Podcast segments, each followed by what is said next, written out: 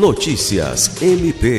O Ministério Público do Estado do Acre, por meio de uma parceria com o Ministério Público do Distrito Federal e Territórios, está desenvolvendo uma proposta para a adoção de voto digital nas eleições internas da instituição. Na segunda-feira 16, o Procurador-Geral de Justiça Danilo Lovisaro do Nascimento recebeu o diretor de Tecnologia de Informação do MPAC, Roberto Romaiolo, e os técnicos de TI, Antônio Gabriel e o Alisson Ferreira ocasião em que foi feita uma demonstração para uma avaliação preliminar da ferramenta Votos, um sistema de votação digital desenvolvido pelo Ministério Público do Distrito Federal e Territórios.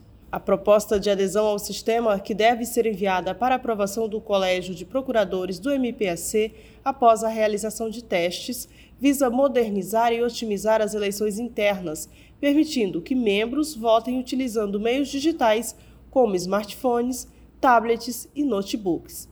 Marcelina Freire, para a Agência de Notícias do Ministério Público do Estado do Acre.